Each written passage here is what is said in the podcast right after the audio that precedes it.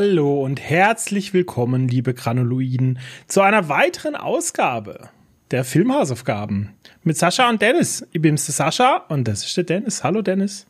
Einen wunderschönen guten Abend, Sascha. Guten Abend, Dennis. Leck ist das so weird, Alter. äh, wir haben uns gegenseitig Filmhausaufgaben gegeben in unserem Hauptpodcast und heute wollen wir die Filme besprechen. Und wenn ich mich richtig erinnere, fange ich diesmal wieder an, right? True and real. True and real. Du hast mir die Filmhausaufgabe gegeben, Warrior von 2011 mit einer 8,1 auf IMDb.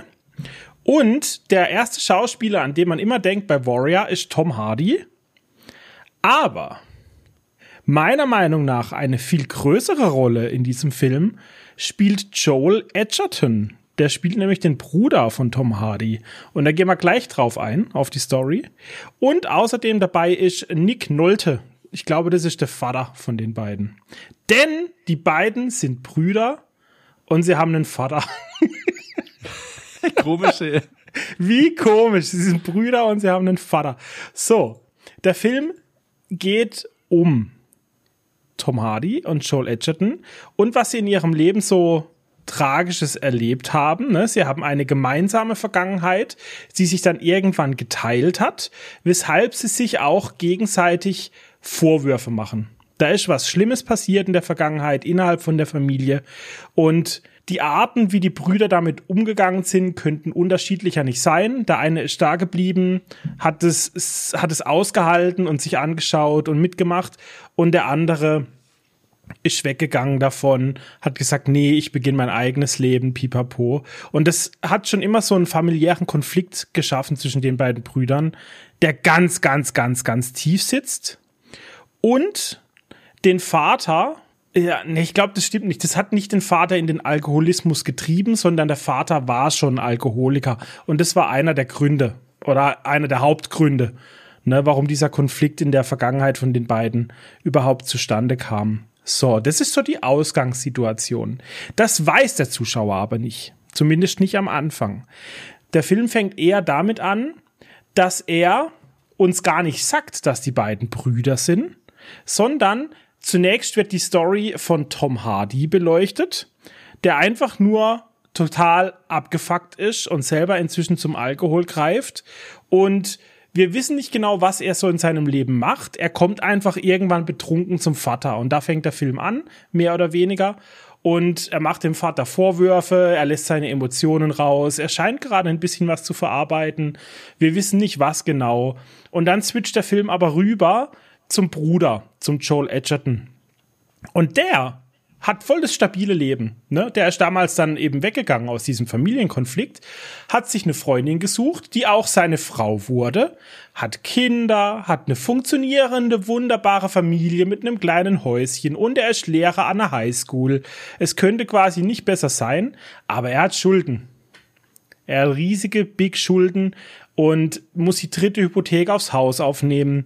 Und er arbeitet neben seinem Lehrerjob noch irgendwas anderes. Und mit der Zeit kriegen wir so ein bisschen raus, dass sowohl der Tom Hardy als auch der Joel Edgerton, die haben früher geboxt oder gekämpft, muss man eher sagen, weil es ist MMA, ne? es ist diese gemischte Kampfsportart. Joel Edgerton, um Geld zu verdienen, steigt lieber in den Ring, weil er da viel mehr Geld bekommt, nämlich an einem Abend, wie sich jetzt noch einen dritten Job zu suchen als Türsteher. Seine Frau ist davon nicht begeistert, aber, und das ist auch eine Kritik von mir an diesem Film, äh, sobald die Frau von ihm das viele Geld sieht, was er mit nach Hause bringt, ist sie sofort umgestimmt. Das fand ich ein bisschen schwach, muss ich ganz ehrlich sagen, weil sie hat gute Argumente dagegen, ne, weil immerhin er hat Kids, weißt und so, er soll doch mhm. vernünftig sein und nicht jetzt sich, ich weiß nicht, wie alt er ist, Ende Ende 30 würde ich sagen, Anfang 40 hätte ich ihn jetzt geschätzt. Er soll nicht wieder in in MMA Ring steigen und sich verkloppen lassen, weißt? Das ist es ist schon nicht rational auf jeden Fall. Ja. Und es gibt vieles, was dagegen dagegen spricht, aber sie knickt dann ziemlich schnell ein, wo sie das viele Geld sieht, was er nach Hause bringt. Und das fand ich ein bisschen schade. Da hatte ich mir so ein bisschen mehr Widerstand von ihr erhofft, so ein bisschen, aber naja, ist egal. Das ist auch wirklich der Schwachpunkt, finde ich, von allem. Der Rest ist super. Denn natürlich, wie es so kommt, ist der Joel Edgerton trotzdem, also trotz seines Alters, noch sehr erfolgreich. Er findet wieder schnell den Einstieg und es ruft dann auch schon bald das erste Turnier, das Spartan. Aber auch Tom Hardy ist nicht untätig und will wieder trainieren, will wieder in den Ring steigen und will wieder kämpfen, um was auch immer zu verarbeiten, was er verarbeiten muss, ne, aus seiner Kindheit. Also man merkt ihm schon an, er ist eher traumatisiert von früher. Bei ihm sitzt der Schmerz tief und was da alles passiert ist und so. Und er trainiert tatsächlich mit seinem Vater dann, ne? Er verzeiht ihm nicht, er benutzt ihn eher, das sagt er auch wörtlich im Film. Ihm geht's nicht um den Vater oder um irgendwas, er will nur sein Wissen, er will nur sein Training. Und die trainieren zusammen. Und wie natürlich dann, ne, wie soll es anders sein, der Regisseur das so gewollt hat, der Drehbuchschreiber, meldet auch er sich für dieses Spartan-Turnier an. Und alles läuft natürlich drauf raus, dass die beiden dann früher oder später äh, aufeinandertreffen. Ne? Und ihre Konflikte sowohl verbal erstmal versuchen zu klären. Ne? Die schreien sich dann an auf irgendeinem Footballfeld mitten in der Nacht, total emotional und so, was eine richtig geile Szene ist. Aber ja, der Film ist uralt. Also sie treffen sich natürlich dann im Finale ne, von diesem ganzen Turnier. Mhm. Jeder von ihnen hat einen eigenen Kampfstil, was mir besonders gut gefallen hat. Äh, ich habe mir das auch aufgeschrieben, warte mal. Weil der Tom Hardy, es stellt sich im Laufe des Films raus, er war bei den Marines, ne? Er war, ich weiß nicht, Irak oder Afghanistan und hat da Leute gerettet, ist aber auch desertiert, aber er ist halt voll das Gerät, ne? Und er one-shottet die Leute. Das hat mir so gefallen, weil er ist ein Biest. Er ist einfach die Aggression als Mensch, ne? Er geht in diesen Ring, er slappt dem anderen eine in die Fresse, der fällt einfach um. Und das nicht nur einmal. Zweimal, dreimal, das ist einfach seine Masche. Er geht rein, er fetzt ihm ein, der andere fliegt um, liegt auf dem Boden und dann wartet er nicht mal, bis abgezählt ist. Ne? Er läuft dann einfach wieder so cool raus aus dem Ring, als wäre nichts gewesen. Das ist seine Methode. Der, der Highschool-Lehrer, Joel Edgerton, der hat seine ganz seine, seine Rentnermethode quasi, ne? weil er ja von der alten Schule ist. Der hat nicht die Geschwindigkeit, der hat nicht die Kraft und so. Er setzt auf Technik. Er geht in den Ring, versucht so lange wie möglich durchzuhalten und dann macht er immer denselben Trick mit diesem, ich weiß nicht, Kniebrechen oder Kniequetscher oder sowas, keine Ahnung. Also er, er macht solche Griffe und, und äh, ja, Technik halt, ne? Und gewinnt dadurch und kommt ins Finale. Das heißt, es sind zwei komplett verschiedene Kampfstile, die dann aufeinandertreffen im finalen Kampf wird natürlich dann alles verarbeitet. Das ganze emotionale Thema. Es ist nicht wie, wie soll ich sagen, wie bei Rocky, wo man unbedingt für Rocky ist, wo man will, mhm. dass Rocky gewinnt, ne? weil ja. du hast jetzt seine Reise gesehen. In diesem Film werden beide Kontrahenten aufgebaut parallel. Und ja. du hast für beide einfach nur, du willst, du willst, dass beide irgendwie glücklich sind und Für gewinnen. Beide ne? Sympathien ne? halt, ja. Beide, beide sind Sympathieträger, das ist gut, genau. Mhm. Und deshalb, dieser Kampf nimmt dich so mit, weißt? Ich fand es, also es war, war echt cool das ist ein richtiger Familienkonflikt im Endkampf, habe ich mir aufgeschrieben. Eben die zweite separaten Stories. Der Vater ist, finde ich, sehr tragisch. Also der tat mir am Schluss ein bisschen leid, weil keiner von den beiden Brüdern, ne, über den ganzen Film hinweg, hat ihm je verziehen. Die haben ihn immer nur beleidigt und fertig gemacht und mhm. angepflaumt mhm. und ausgenutzt zum Training, ne? Und er war halt echt so eine tragische Randfigur. Selbst am Schluss im Finale, als seine beiden Kinder im Finale stehen, weißt du, und sich ja, mehr oder weniger halt prügeln und dann den emotionalen Konflikt lösen und sich so ein bisschen in den Armen liegen. Er beobachtet das so vom Ringrand, ne? Und dann geht er. Er geht einfach und er, du mhm. siehst ihn da nicht mehr, er ist dann weg, weißt Das ist so, als wäre es für ihn dann auch erledigt, aber trotzdem fand ich's also das ging mir, also der Vater ging mir schon nah, muss ich sagen, genau. Und was mir auch besonders gut gefallen hat, in Rocky hat man sehr viel Zeit ohne Kampf. Da ist dann oft mal ein Charakteraufbau von Sylvester Stallone gewesen oder so. Und du hast mal hier und da einen kurzen Zwischenkampf oder was auch immer. Aber bei Warrior da war wirklich dieses, dieses Spartan, ne, also dieses Turnier, das war fast die letzte Hälfte vom Film, würde ich fast schon sagen. Letzten 60 Prozent ungefähr. Und auch die anderen Gegner, ne, die sie bewältigen mussten, die hatten alle eine kleine Backstory. Zum Beispiel der eine Dude, gegen den Tom Hardy ganz am Anfang vom Film im Gym gekämpft hat und wo auf YouTube gestellt wurde, dass er den quasi weggeklatscht hat. Der wollte Revanche, hat sich auch für das Turnier angemeldet. Jeder hatte so eine kleine Rolle, ne, damit es einfach so eine kohärente mhm. Welt wird, auch außenrum. Das fand ich, also es ist wirklich, die 8,1 auf IMDb ist verdient. Das ist echt ein toller Film. Kann ich empfehlen. Alright, ich Alright. hatte den Film ich habe, weißt du, du machst als drei Stichpunkte. Ich habe zwei Seiten, zwei fucking DIN A4 Seiten hier vor mir, die ich mitgeschrieben habe. Soll ich dir mal meine Stichpunkte zeigen? Sollen wir das mal einblenden für die Leute, zumindest die es auf YouTube schauen? Ich kann mir das vorstellen. Du hast drei Spiegelstriche und jeweils so ein, irgendwie gerade ein Wort dazu oder so. Das ist das, was ich immer so faszinierend finde, dass du hast ein wahnsinnig gutes Filmgedächtnis. Bei mir ist es so, ich habe den jetzt heute geguckt, direkt gerade eben. Wenn ich den in zwei Tagen jetzt groß erzählen müsste, das muss ich muss mir das niederschreiben, was ich da so, so. gesehen habe und so. Ah, das siehst du natürlich nicht, ne? Die anderen sehen das, aber du siehst es nicht. Also, was ihr hier seht, ist meine Podcast-Datei. Also, das alles hier, das gehört gar nicht jetzt zu den Filmhausaufgaben. Das ist alles äh, Podcast. Filmhausaufgaben sind diese zwei Zeilen hier. das, was jetzt blau markiert ist. Das ist das. Ah, äh, sehr schön. Genau, ich habe hab 654 Wörter, sagt mein Word. okay. Das ist krass. Also ja, gut. Ich, ich schreibe immer nebenher mit. Das ist also, es geht um den Film Auslöschung zu Deutsch, Originaltitel Annihilation von 2018. Regisseur der Alex wie spricht man aus? Garland? Garland? Ah, äh, Alex Garland, ja. Alex ich. Garland, bekannt durch Ex Machina. Mhm. Äh, auch ein Film, der jetzt du schon öfters mal genannt hast in den Podcast-Epis, weil es so bei dir auch mal ein Dauerbrenner ist. Und es ist eine Verfilmung eines Buches von Jeff Wandermeer oder Wandermeer, weiß ich genau, wie man das ausspricht. Hört sich irgendwie holländisch an oder so. Mhm.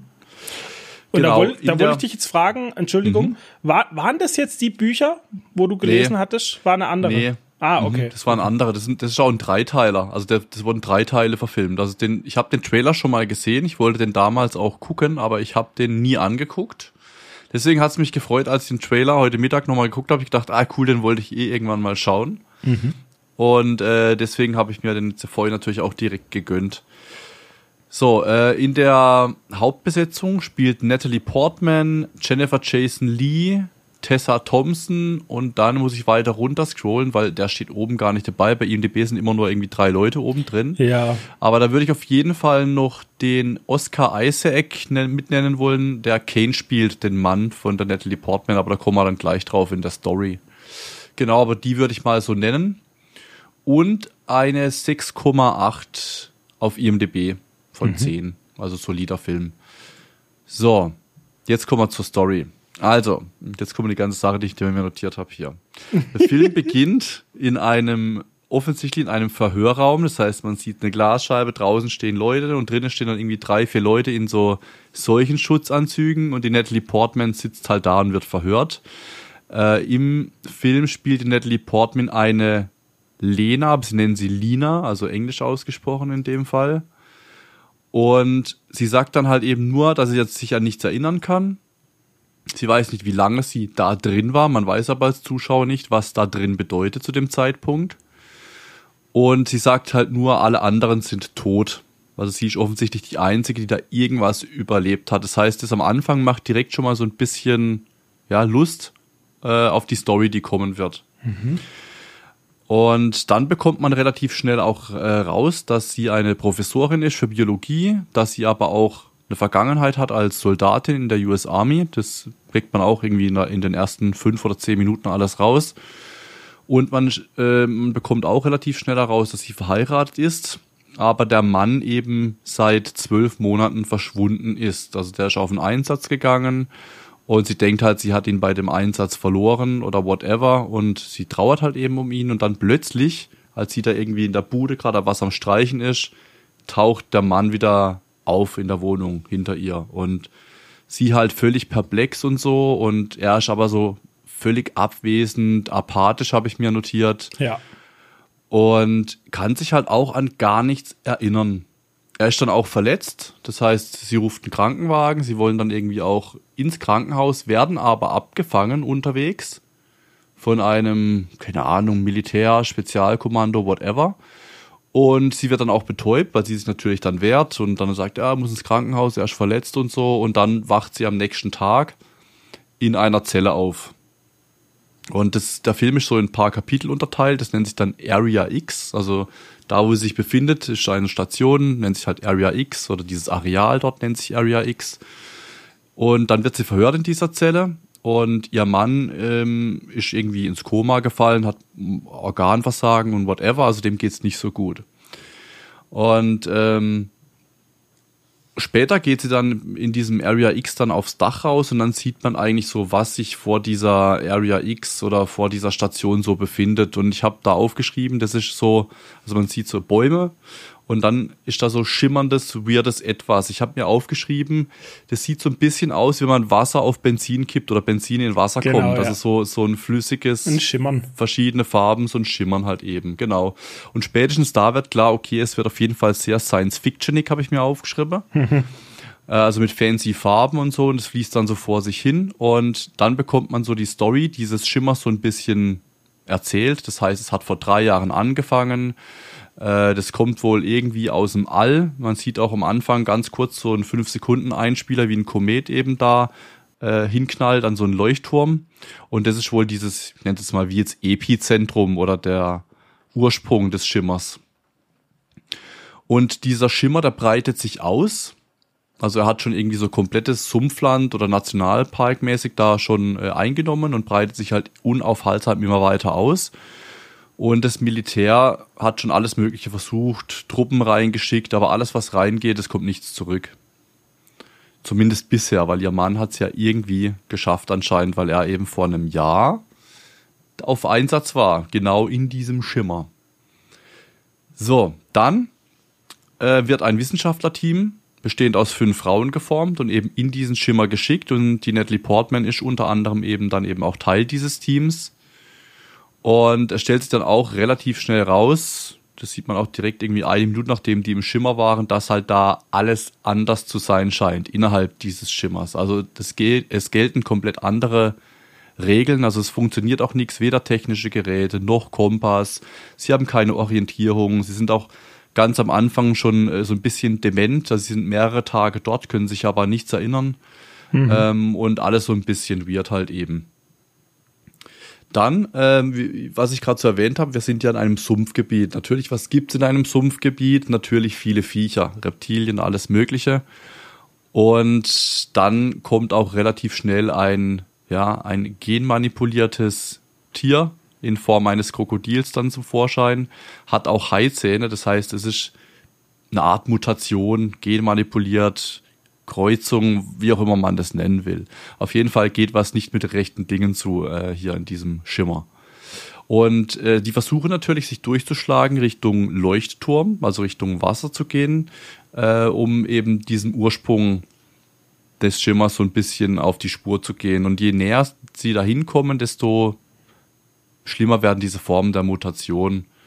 Sie gehen dann auch irgendwo in so eine Art Militärbasis oder so einen Stützpunkt und finden da dann auch eine Speicherkarte, wo dann eben draufgeschrieben steht für die, die nach uns kommen.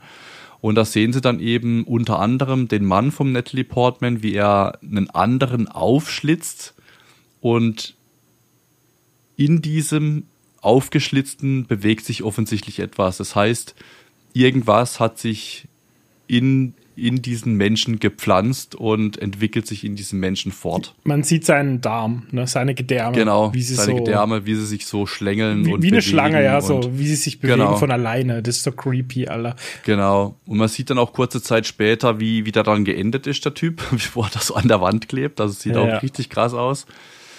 Genau. Und dann hat man noch so so ein bisschen Deep Story zwischendrin. Da geht's dann so um, um Themen wie, ähm, ja, Menschen sind von Grund auf eben selbstzerstörerisch veranlagt, weil unsere Zellen sich ja auch selbst zerstören, also ist genetisch vorprogrammiert in uns.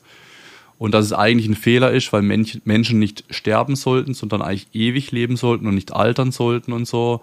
Es stellt sich dann immer mehr raus, dass dieser Schimmer die menschliche DNS halt eben verändern kann. Man sieht dann unter anderem auch, dass diese, diese Entität, dieser Schimmer auch Dinge klonen kann. Man sieht so ein Reh, was sich dann einfach vor Natalie Portmans Augen mal klont. dieser Schimmer nistet sich halt in allem und jedem eigentlich ein. Also und kann im Prinzip Gott spielen und alles klonen, äh, neu erschaffen, kreuzen, mutieren, whatever. Also genau, es gibt dann auch so eine Szene, wo eine, eine Wissenschaftlerin unter anderem getötet wird von einem Bären und die kommt dann später unter anderem in Form dieses Bären oder eines Bären dann auch nochmal zurück, also was dann auch richtig abgespaced ist. Das ist eine der absolut ekelhaftesten Szenen in, Ja. in, in Filmen, Komplett. die ich je gesehen habe. Der Bär, ja. der ist ja auch äh, quasi mutiert oder halt Mhm. ne, verändert mit, ich glaube, einem Maulwurf, oder? Also sein Man Maul dann, ja, ist das so Maul vorne. genau. Und wo der Mann Mund aufmacht, dann innen drin auch nochmal irgendwas anders. Ja, äh, das ist abartig. Absolut abartig. Später schafft es die Lina dann irgendwie an diesen Einschlagort des Meteor Meteoriten zu kommen. Ähm, und dort findet sie dann auch wieder eine Aufnahme von ihrem Mann vor unter anderem. Und dann kriegt man eben mit, was mit ihrem Mann wirklich passiert ist. Das heißt, ihr Mann hat sich eigentlich dort vor Ort selbst getötet. Bedeutet auch, dieser Mann, dieser Kane, der zurückgekommen ist, dass es nicht wirklich ihr Mann war, sondern offensichtlich ein Klon in dem Fall dann auch. Das wird ihr dann eben bewusst. Und, und dann geht's auch komplett ab. Die geht dann irgendwie in so ein Loch runter und dann ist es wie so ein LSD-Trip, habe ich mir aufgeschrieben. Ja, so dann geht's mit ab. sich teilenden Zellen und dann äh, entsteht ein Klon von ihr selbst und äh, imitiert dann alles, was sie so macht. Und sie tötet dann aber diesen Klon auch mit einer Phosphorbombe. Und das geht halt komplett ab am Schluss. Also da war es, das war komplett weird. Ähm, ich habe geschrieben, wie ein LSD-Trip. Und dann kommt man wieder quasi in die Gegenwart. Das heißt, äh, also auch zwischendrin ist man immer wieder so in, diese, in diesem Verhör, was da aktuell stattfindet.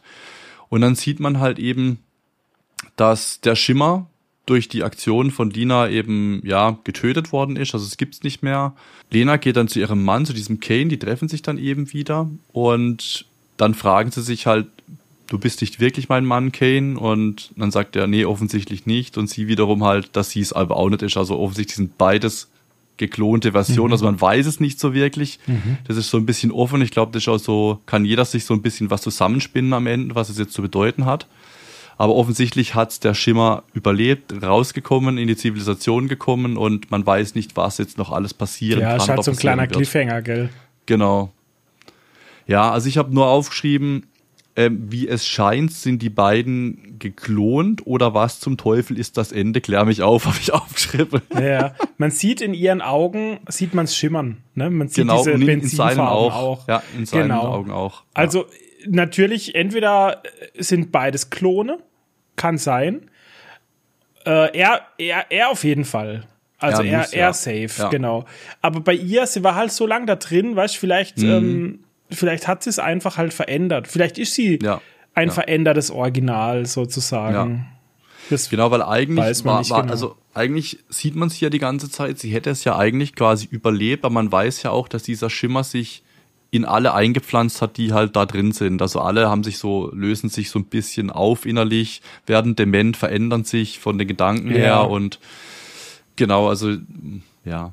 Diese eine Wissenschaftlerin, die gibt ja eine, die Physikerin, die gibt eine sehr gute Erklärung, was da Mit genau, dem Prisma. genau, was genau wissenschaftlich Mhm. passiert, ja, mit dem Prisma. Sie sagt, der Schimmer ist wie ein Prisma, der spaltet quasi wie ein Prisma weißes Licht, ne, in Mhm. alle Regenbogenfarben aufspaltet. So spaltet der Schimmer alles auf, ne, Funksignale, ähm, Genmaterial und DNA ist er alles, kann ja. das aber wieder neu zusammensetzen. Deshalb haben wir diese ganzen verrückten Tiere, Ja. die zusammengesetzt sind. Deshalb gibt's Pflanzen, die wachsen, aber aussehen wie Menschen. Also Mhm. quasi Pflanzen in Menschenform mit Hüfte und Arme und so. Und das ist ja das Coole daran. Was, was mir auf jeden Fall im Gedächtnis geblieben ist, am Schluss im Verhörsaal, sind ihre Worte, wie sie eben sagt, ähm, weißt du, der, der Militärtyp fra- fragt ja sofort, hat er sie angegriffen, Ja. Mhm. was ist da drin passiert? Und sie sagt ja dann, nee, eigentlich, Genau, wir haben es angegriffen. wir haben ja es angegriffen. Es Genau. ist zwar hier eingeschlagen auf der Erde und ist für uns eine Bedrohung, weil es halt Mhm. unsere Welt verändert, aber eigentlich ist es ja nicht feindselig, es ist halt Genau. nur was anderes. Es ne? schafft was Es, Neues, es schafft genau. ein, neues äh, biologisches System, nach so wie, wie es halt ist. Ne? Es, Mhm. Ja. Und das fand ich halt, ähm, weiß nicht, Das fand ich war der Knackpunkt an der ganzen Sache. Deshalb, wenn jetzt am Schluss die beiden da rumlaufen und der eine ist ein Schimmerklon und bei der anderen leuchten halt die Augen ein bisschen. Gut, es ist ein Cliffhanger, aber es ist halt auch nicht so wie, oh mein Gott, jetzt werden sie die Welt ausrotten mäßig. Weißt Nee, du? Nee, klar, weil ja. äh, es ist ja offensichtlich nicht wirklich feindselig. Es ist halt eine andere Ja. Lebensart einfach oder so. Ja. Das, ähm, das ist das, was bei mir hängen geblieben ist, auf jeden Fall. Ja, also ich, ich fand den okay. Es ist jetzt kein Film, wo ich jetzt sag, Mhm. muss ich jetzt jedes Jahr sehen. Kann man sich auf jeden Fall angucken, weil grundsätzlich schon gut gemacht. Also äh, filmerisch gut gemacht, auch in, in diesem Schimmer, wie das alles so aussieht Ja. dort mit den Farben immer und so. Das ist super schön gemacht, Ja. definitiv. Auch äh, die Pflanzen- und Tierwelt, die man dann so ab und zu mal sieht. Also ist auf jeden Fall ein Film, der so ein bisschen äh, zum Nachdenken anregt, zum Träumen anregt halt auch und Mhm. ist einfach mal wieder was Kontroverses und anderes. Hat man Genau. so bisher noch nicht gesehen, genau. Ja. Also optisch wirklich ein Spektakel, ne? Wie die Sachen alle aussehen da drin. Mhm. Die Kreaturen sind übelst hässlich. Also wirklich, dieser Ja. Bär, den muss man gesehen haben, finde ich. Den muss man gesehen haben. Wer den erschaffen hat, weißt du, in, in, in der Special Effects Abteilung, Mhm. holy shit, hoffentlich hat er einen Oscar gewonnen oder sie. Also wirklich ganz krass. Dieser Bär verfolgt mich nachts, Alter. Und was mir auch optisch übelst geil gefallen hat, war das Ende, ne, wo sie ihr Gegenüber mit dieser Phosphorgranate dann auch tötet und äh, er aus sie es anfängt so richtig hell zu brennen und dann quasi den ganzen Schimmer in Brand steckt. Ne? Ja, Das genau. breitet sich ja dann so aus vom Leuchtturm und diese Kristallbäume am Strand und so, Mhm. wie das alles so in diesem hellen Feuer aufgeht. Das sah so geil aus, fand ich. Hm. Okay, nice. Liebe Zuschauer, liebe Zuhörer, liebe Granuloiden, vielen Dank fürs Reinschauen. Gerne, wenn ihr einen oder beide Filme gesehen habt, könnt ihr mitreden ne, in den Kommentaren auf YouTube oder schickt uns Nachrichten auf Instagram. Wir würden uns freuen. Ansonsten hören wir uns wieder heute in einer Woche, wenn wir im großen Podcast die neuen Filmhausaufgaben vergeben. Oh yeah. Oh yeah. Bis dahin, vielen Dank fürs Reinschauen. Ich bin der Humi Bin der Kolchi. Und wir sind raus. Ciao, ciao. Ciao, ciao.